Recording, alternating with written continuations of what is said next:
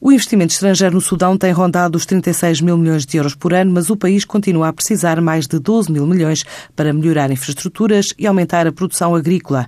Hoje é este mercado que merece um seminário da ICEP à boleia da visita do Ministro do Investimento sudanês. Vem acompanhado do Diretor-Geral de Promoção do país e é dada como certa também a presença do Ministro Português da Economia. Este encontro no auditório da Agência para o Investimento e Comércio Externo de Portugal vai contar ainda com um painel dedicado a experiências experiências de empresas nacionais em território do Sudão. O país faz fronteira com o Egito, com a Líbia, com o Chad, com a Eritreia e a Etiópia.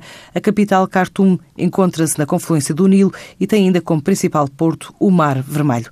É o deserto e as montanhas que percorrem a maior parte do território, que também tem terras férteis para algum desenvolvimento do setor agropecuário. Este setor, ao lado do petróleo, tem contribuído para cerca de 35% do PIB sudanês. Os governantes reconhecem a necessidade de dar uma maior atenção atenção ao desenvolvimento da agricultura, conforme refletido no documento interno de Estratégia e Redução da Pobreza e no Programa Quinquenal de Reformas Económicas aprovado pelo Parlamento em dezembro de 2014.